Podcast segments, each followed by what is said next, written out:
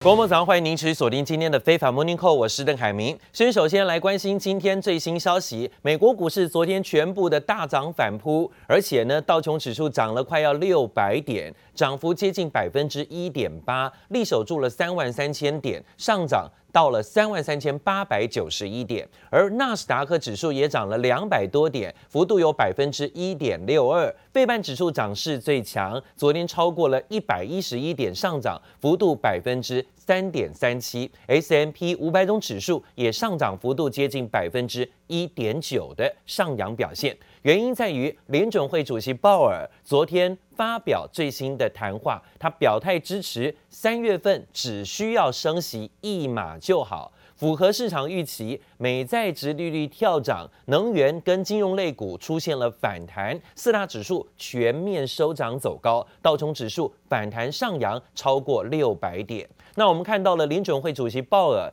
奏了到了众议院发表了经济证词时说，尽管面对乌俄危机战事前景的不确定性，但联准会仍然在于本月会开始升息，按照之前的计划，以二指不断飙涨的通膨，并且呢在升息之后开始缩减资产负债表，但是时间未定。鲍尔支持三月份升息一码，不排除在某个阶段再大幅度升息。I do think it will be appropriate to raise our target range for the federal funds rate at the March meeting in a couple of weeks, and I'm inclined to propose and support a 25 basis point rate hike. The near-term effects on the U.S. economy of the invasion of Ukraine, the ongoing war with sanctions, and of events yet to come remain highly uncertain. Inflation increased sharply last year and is now running well above our longer run objective of 2%. Demand is strong, and bottlenecks and supply constraints are limiting how quickly production can respond. These supply disruptions have been larger and longer lasting than anticipated, and price increases are now spreading to a broader range of goods and services. And to the extent inflation comes in higher or is more persistently high than that, then we would be prepared to move more aggressively by, by raising the federal funds rate by more than 25 basis points at a meeting or meetings. 支持三月份升息一码似乎是符合市场预期，所以呢，让昨天美国股市啊都纷纷出现了跳涨反弹。美债殖利率也跟着走高，能源金融类股是领军上涨的，四大指数全部反弹收红。那今天看到了联准会也公布了最新的经济调报告书，内容显示，今年一到二月，美国国内的经济活动是温和到微弱的成长啊。新冠疫情、劳工的缺工荒，还有供应链的瓶颈，还在干扰着经济。没有迹象显示爆棚的通膨增加速度在放缓，代表说呢，通膨的压力还是很大。全美国范围之内的消费者都面临了现在非常凶猛的涨价压力，许多的成本都在上升，还有物价的压力也都很高，民怨沸腾。但相比前一次的报告书调查说，消费者支出是疲弱的，所有的调查地区都发现。供应链的问题跟低库存在继续的压制经济的成长，各个企业的预计啊，由于运输成本都居高不下，还有缺工的问题持续恶化，原物料短缺都大幅度提高了生产成本，未来几个月恐怕呢物价啊还是会持续的向上飙升了啊。那另外呢，看到了俄罗斯加速对于乌克兰的攻击，提高了避险需求的升温，加上了担心商品价格持续上涨会重创经济，使得美国公债殖利率全面的做了走低，来到了八个礼拜的低点了。那其中呢，指标十年期的美债殖利率过去两个交易日跌掉了零点二七六个基点，这创了。二零二零年三月以来，连续两天最大的下跌走势。美国公债殖利率往往啊随着通膨预期上升或下跌，但是当十年期的公债殖利率下降的时候，代表景气在出现衰退的压力啊。分析师说呢，目前市场担心，不论这场战争是旷日持久，或者是迅速结束，对于经济造成的冲击都可能比预期的更为持久。现在呢，资金封避险，所以美债值利率走低。现在看起来市场就往债市走，所以股市的部分在最近呢遭遇到比较大的修正压力跟冲击。好，这是目前在市场上很明显的反应现况。另外呢，则讲到了美国总统拜登发表上任之后首次的国情咨文，在乌俄情势跟应对通膨危机是这次的演说重点。拜登强调啊，要扩大力道对抗通膨，释出大量的石油储备，为近来飙高的油价要降温。但是呢，昨天这番说法似乎呢，对油价的飙高没有明显的抑制作用，反而呢，国际油价还是持续的飙上了新高点，到了一百一十块钱美金以上的价格。而拜登最新的民调第一名啊，在演说当中呢，又再三强调，美国不会派兵帮乌。乌克兰打仗了啊，但是呢，拜登强调已经提供超过十亿美元的直接金融援助援助乌克兰了。但是金融制裁真的有让俄罗斯总统普丁停止对于乌克兰的攻击吗？目前看起来效果是不大的，目前是没有的。所以拜登呢，一度的表明美军不会出兵乌克兰，也曾经让乌克兰总统不断的大声疾呼说自己遭到了这些盟友的背弃抛弃。现在呢，居然没有人愿意伸手出兵帮忙，他只能孤军奋战。Russia's Vladimir Putin sought to shake the very foundations of the free world, thinking he could make it bend to his menacing ways, but he badly miscalculated. 开头点名普丁开骂，美国总统拜登美东时间三月一日晚间发表国情咨文演说，乌俄情势成了重点，不少议员手持乌克兰国旗或系上黄蓝色领带。华府特别邀请乌克兰驻美大使马卡洛娃与第一夫人吉尔拜登同坐。Together, along with our allies, we are right now enforcing powerful economic sanctions. We're cutting off Russia's largest banks in the international financial system, preventing Russia's central bank. From defending the Russian ruble, ruble, making Putin's $630 billion war fund worthless. We're choking Russia's access. Here, Ukraine and the economy, that's it. Everything else is going to be forgotten out of today. There's no doubt that this is the big issue that's dominating the world stage right now. 不只对俄国关闭领空，拜登宣布美国已援助乌克兰十亿美元抵抗俄罗斯，但强调美军不会去乌克兰打仗。当前最重要任务仍然是对抗通膨，但强调降物价而不是降薪资。同时呼吁美国企业增加汽车及半导体本土生产。美国在内的国际能源署也同意释出六千万桶石油储备，为油价降温。Tonight, I can announce the United States has worked with 30 other countries to release 60 million barrels of oil from reserves around the world. America will lead that effort, releasing 30 million barrels of our own strategic petroleum reserve. And we stand ready to do more if necessary. Instead of relying on foreign supply chains, let's make it in America.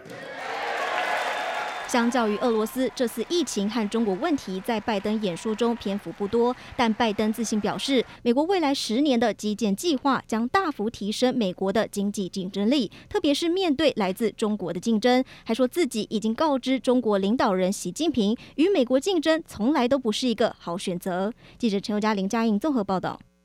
好，虽然说，这个呃乌克兰的总统啊，持续的向外界求援，说呢，现在乌克兰陷入了单兵而且孤军奋战的情况，北约没有帮忙出兵，还有包括美国之前呢也说要帮忙，现在也没帮忙出兵，只说会给钱来做金援。但是呢，已看到啊，现在乌克兰的总统孤军奋战，打到今天进入到了第八天，俄罗斯的全面入侵却看起来没有完全的很顺利的占领乌克兰的首都基辅。看起来呢，乌克兰的单兵作战还是呢也蛮算是顽强抵抗的。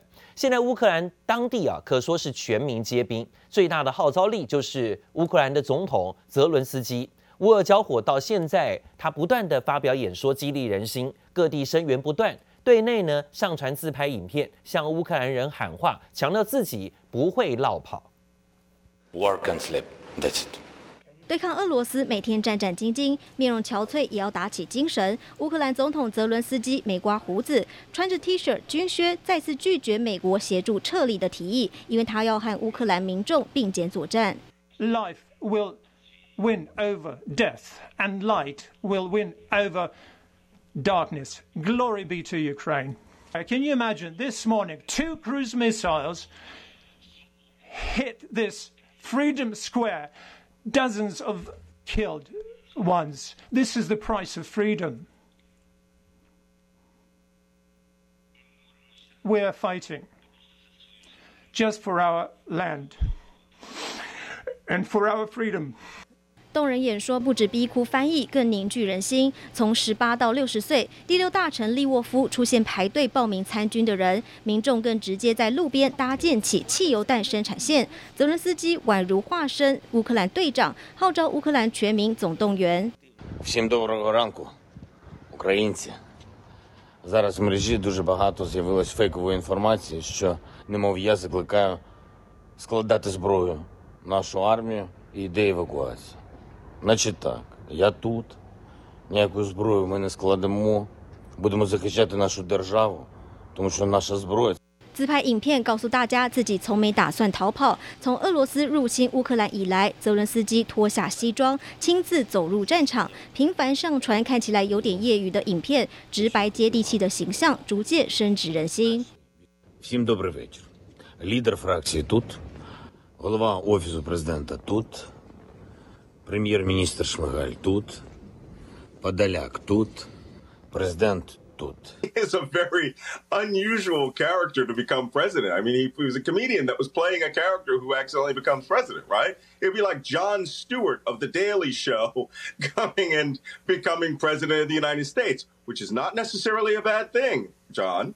So for that to take hold, it's it, it, it, it was this improbable character who showed his true character when the absolute worst came. 泽伦斯基不止赢得自家人芳心，此前不看好乌克兰可以撑到现在的国家也纷纷改观。泽伦斯基短短两周内摇身一变，宛如现代丘吉尔。乌克兰人在水深火热中，但在第一轮形象咨询战上可以说是大胜俄罗斯。记者陈宥嘉、赖婉君综合报道。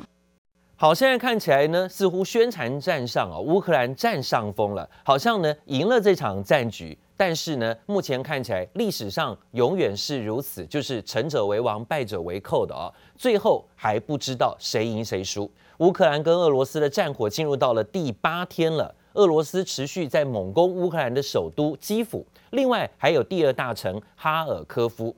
传出呢，哈尔科夫在昨天一度传出已经沦陷，俄军说宣称已经控制了，但是呢，现在看起来消息不明。另外呢，俄军还说已经控制住了乌克兰南部的港口城市，叫做赫尔松。不过当地的市长在脸书贴文还在否认中。民众万万没想到，竟然录下坦克开火瞬间，爆炸碎片四射，直接烧成焦黑废墟。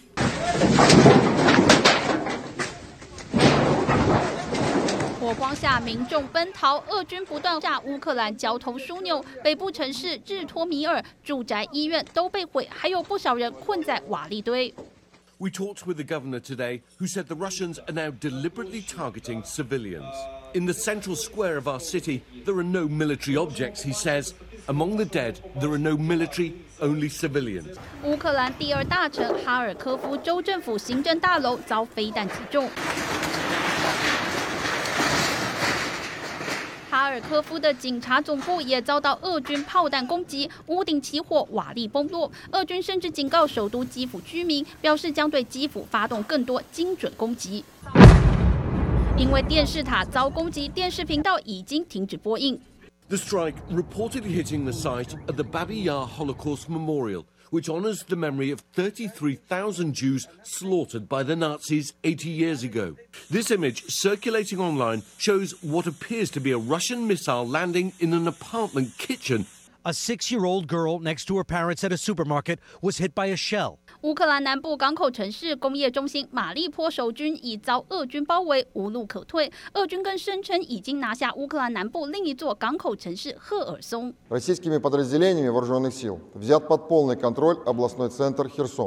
南线俄军与乌东亲俄部队会师后，如果再攻下大城马利坡，俄罗斯势力将稳固住乌克兰东部和南部，就有余力分兵北上会师基辅，一起围城。 стерти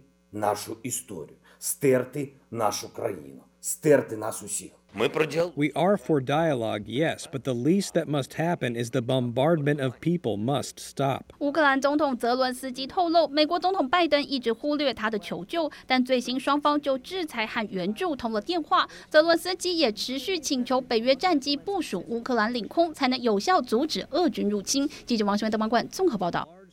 另外呢，因应俄罗斯入侵乌克兰，现在白宫再度宣布要扩大对俄罗斯的经济制裁，包括全面封锁俄罗斯国防实体，并且对炼油业实施出口管制。同时呢，还说要把出口限制制裁扩大到白俄罗斯。We stand with them. Vladimir Putin's latest attack on Ukraine is premeditated and unprovoked. He's rejected repeated efforts at diplomacy.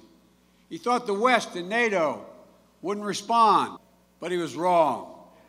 We were ready. We sent countless hours unifying the European allies. We countered Russia's lies and truth. We countered them by letting them know what was being planned. And now the free world is holding them accountable.